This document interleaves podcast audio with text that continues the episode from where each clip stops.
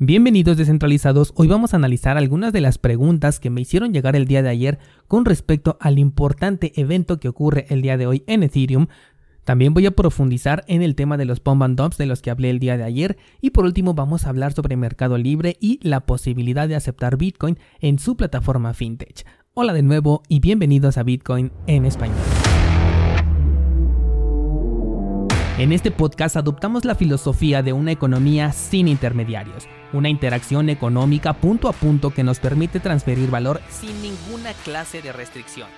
Hemos cambiado las cadenas centralizadas que limitaron nuestra economía durante años por cadenas de bloques que entregan transparencia a nuestra interacción económica. Y todo gracias a Bitcoin. Te doy la bienvenida a Bitcoin en español un espacio donde somos libres, somos soberanos, pero sobre todo somos descentralizados. El precio de Bitcoin nuevamente está buscando un ligero impulso para testear nuevamente esta zona de ahí de los 42 mil, aunque algunos están marcando que con que lleguemos a los 40 ya estamos del otro lado. Personalmente sabes que soy muy eh, fan de los canales de acumulación o distribución y para mí hasta que no pase de los 42 con todo y una confirmación, no puedo considerar al movimiento ya como alcista. Al momento de grabar este episodio, todavía no veo que pueda conseguir este, superar este nivel, por el contrario pienso que puede bajar de precio, pero solamente el tiempo nos dirá qué es lo que realmente va a pasar. Mientras tanto, el precio de Ethereum consigue un movimiento alcista del 12% el día de ayer, el cual viene completamente sincronizado con todo el mercado. Al mismo tiempo se está estancando, al igual que lo está haciendo en este momento Bitcoin, pero lo menciono porque Ethereum el día de hoy, poco tiempo después de que publique este episodio, se va a actualizar su red, por lo que toda esta semana ha habido mucha expectativa con respecto al precio de Ethereum. Algunos dicen que puede subir, otros dicen que primero se espera una caída. En fin, son cosas que solamente podemos especular y hasta que no ocurran no podremos saber realmente qué es lo que va a ocurrir. Bien, dejando el análisis de lado, ayer me hicieron llegar varias preguntas justamente sobre este tema de la bifurcación de, de Ethereum, así que voy a darle prioridad a estas preguntas debido a que hoy es este evento. La primera de ellas es si se van a generar dos cadenas diferentes. Lo más probable es que sí, pero atención porque hay dos formas distintas de tomar esto. Una cosa es una bifurcación respaldada por un grupo de mineros y validadores, la cual generaría el nacimiento de una tercera versión de Ethereum. Hay que recordar que la versión original es Ethereum Classic, el primer hard fork dio como resultado a Ethereum y si en este caso se diera este escenario, tendríamos así la tercera versión que no sería la respaldada por Vitalik y compañía. El otro escenario es que se genere una separación de cadenas pero que no sea controlado, es decir, que los nodos validadores no se actualicen de manera correcta u ocurra algún fallo y esto genere una doble cadena. En este caso simplemente hay que esperar a que se tomen las medidas adecuadas, que se vea que la red de Ethereum puede seguir operando con normalidad y entonces se reactivaría la cadena principal ignorando completamente aquella bifurcación no planeada. Entonces tenemos estos dos escenarios, en los dos se genera una nueva cadena, pero en una simplemente se ignora después de que se analice todo el panorama y en la otra ambas continúan vivas. El escenario que creo que va a ocurrir es la separación de cadenas no controlada. Quiere decir que tendremos una cadena temporal que no va a ser oficial y que poco tiempo después se va a desestimar. Para ello, los exchanges ya anunciaron un bloqueo en las transacciones de Ethereum, seguramente también involucre a los tokens ERC20, y aquí respondo otra de las preguntas que me hicieron llegar el día de ayer, y es si conviene mover tus Ethers antes de la actualización o bien después de que ocurra. Yo lo que sugiero es hacerlo hasta después, porque en caso de que exista una bifurcación sí planeada, entonces serás acreedor a una cantidad igual del nuevo token resultante, lo cual se traduce en dinero gratis. Por otro lado, lo que no sugiero es realizar ninguna clase de transacción con Ethereum e incluso con los tokens ERC20 hasta que no se vea el impacto de la posible bifurcación de cadenas. Esto se sugiere hacer siempre que ocurre una actualización importante para poder evitar cualquier clase de pérdida.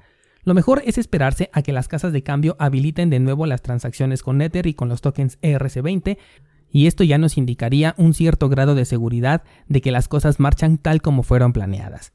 Otra pregunta que me hicieron es sobre si este evento se puede comparar con el halving de Bitcoin. Personalmente no me atrevo a comparar estos dos eventos. En primera porque el halving de Bitcoin es un tema que se estableció desde el origen del protocolo, está por diseño, mientras que esta actualización de Ethereum es algo que se ha sacado con la intención de incentivar el crecimiento del token. Yo ya expliqué cuál es mi perspectiva sobre este evento. Para mí no resuelve absolutamente nada del problema de la congestión en la red ni tampoco de las altas comisiones y solamente es como un límite de ganancias para los mineros. Por supuesto que si veo que estoy equivocado, cuando ya podamos analizar los resultados, abiertamente lo expresaré aquí en este podcast, pero mi postura por el momento sigue siendo firme en que la única intención de esta actualización es incentivar la subida del precio de Ethereum. Entonces, desde el tema fundamental no es lo mismo esta actualización que un halving. Además, con el halving lo que se hace es reducir el ritmo de emisión de las nuevas monedas, mientras que con Ethereum y su actualización EIP 1559 lo que se hace es sacar de circulación a un cierto número de tokens en cada bloque confirmado lo cual como dijimos ayer sí disminuye el circulante y esto desacelera el ritmo de inflación de Ethereum, o sea que sigue siendo inflacionario, pero lo hace a un ritmo menos acelerado. Ahora, atención aquí porque si Ethereum tiene una adopción masiva, sí podría convertirse en una moneda deflacionaria, pero esto ocurriría en intervalos de tiempo temporales. Es decir, que se podría convertir en deflacionaria por ciertos momentos y regresar después a un modelo inflacionario porque depende enteramente de que la red se mantenga con un uso desmedido, lo cual como sabemos provoca congestión en la red, altas comisiones, así que como que se contrapone el beneficio con la limitante que ofrece la propia red y estaría jugando entre lo inflacionario y lo deflacionario. Por último, me preguntan si los Ethers que están dentro de un exchange corren algún peligro con esta actualización. La respuesta es no ni dentro de un exchange ni tampoco en una cartera que esté bajo tu control. Y estoy hablando específicamente del tema de la actualización. Las casas de cambio van a seguir dando soporte para Ethereum incluso si se genera una nueva cadena con suficiente apoyo como para mantenerla viva y además la gran mayoría te entregarían el token asociado a esta nueva cadena en caso de que exista, aunque aquí sí depende enteramente del exchange. En el pasado, por ejemplo, Coinbase se rehusó a dar una de las bifurcaciones resultantes de Bitcoin hacia sus usuarios y no procede legalmente porque las criptomonedas son propiedad del exchange cuando las tienes ahí depositadas. Así que el mayor riesgo que se puede correr es que en caso de una separación de cadenas no recibas tu dinero gratis. Ese es todo el riesgo que corres. El evento de la actualización ocurrirá según la estimación un par de horas después de que este episodio sea publicado, por lo que probablemente para cuando me escuches ya tengamos la primera información disponible. Te sugiero seguirme por Instagram y también unirte a la nueva comunidad de Discord para mantenerte enterado de lo que suceda alrededor de este evento tan importante dentro del sector de las criptomonedas. Cambiando de tema, otra de las cosas que ayer me preguntaban era sobre mi comentario de los pump and dumps en criptomonedas. Ayer puse el ejemplo con Terra, aunque aclaré que es una probabilidad y no una realidad. El caso es que con las criptomonedas, así como están siendo creadas hoy en día, tienen una extrema facilidad de hacer pump and dump que no es otra cosa que incentivar a que el precio suba para que la gente entre, porque ya también vimos que la gente entra cuando el precio está subiendo. Apenas se hizo un análisis, por ejemplo, con Bitcoin, en donde se pudo ver que la gente compró más criptomonedas cuando el precio llegó a los 40 mil que cuando estaba en 29 mil. Entonces es completamente normal ver que la gente meta dinero cuando ve que un proyecto está subiendo de precio, es decir, que ya entra un poco tarde. Bueno, te decía que con la fórmula de creación de un proyecto hoy en día, el equipo inicial y su grupo de inversionistas tienen alta posesión de tokens de un proyecto. En el caso de Luna, que fue el ejemplo de ayer, hablamos de exchanges como Binance, OKX y Huobi. Son gigantes los que tienen una inversión aquí, más aparte los desarrolladores y todo el equipo al que le quieran dar una participación preferencial. Estaba viendo ayer y más del 50% del circulante, no del total que se va a emitir, sino del circulante, está en manos de este grupo inicial, por lo que las ventas, o sea, la demanda, está casi completamente controlada por ellos, mientras que los minoristas solo se pueden limitar a comprar a precios en los que los iniciales ya tienen ganancias exorbitantes. En este caso el ejemplo fue Terra, pero mi apreciación es que lo podemos ver en multitud de proyectos hoy en día. Te comenté ayer sobre Solana, sobre Ren, también estuve viendo un poco a Tita, entonces poco me creo que ahorita los movimientos alcistas de la gran mayoría de criptomonedas vengan de un mercado real de oferta y demanda producida únicamente por los minoristas o por ballenas que entraron realmente a precios de mercado. Por supuesto que esta es únicamente mi apreciación y de ti depende hacer tu correspondiente investigación antes de saber en qué vas a meter dinero. Con respecto a las noticias del día, quiero hablar únicamente sobre Mercado Libre y es que el CEO ha dicho que no desestima el uso de criptomonedas dentro de Mercado Pago.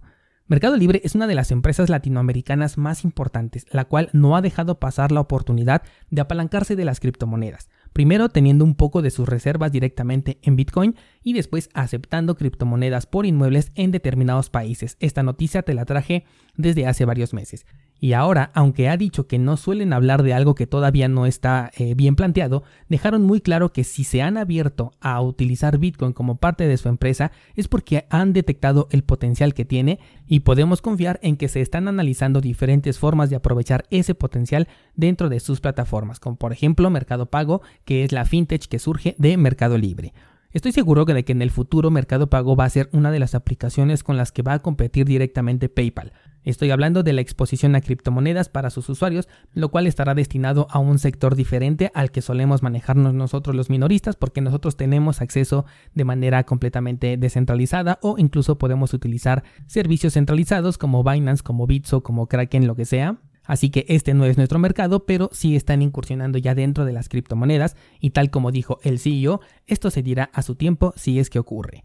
Y bueno, pues con esto vamos a abrir el debate para el día de hoy descentralizados. Cuéntenme este día qué es lo que opinan sobre mi postura respecto a los pump and dumps. ¿Crees que realmente hay manipulación detrás de muchos de los nuevos proyectos cripto o consideras que estoy exagerando y que el mercado en realidad se está moviendo por la ley de la oferta y la demanda que generan los minoristas y las ballenas que no fueron privilegiadas, sino que realmente compraron por su cuenta a precio de mercado? Espero tus respuestas en Instagram o directamente compártenos tu opinión a toda la comunidad de descentralizados en la comunidad de Discord. Entra a cursosbitcoin.com diagonal Discord y por allá continuamos con la conversación.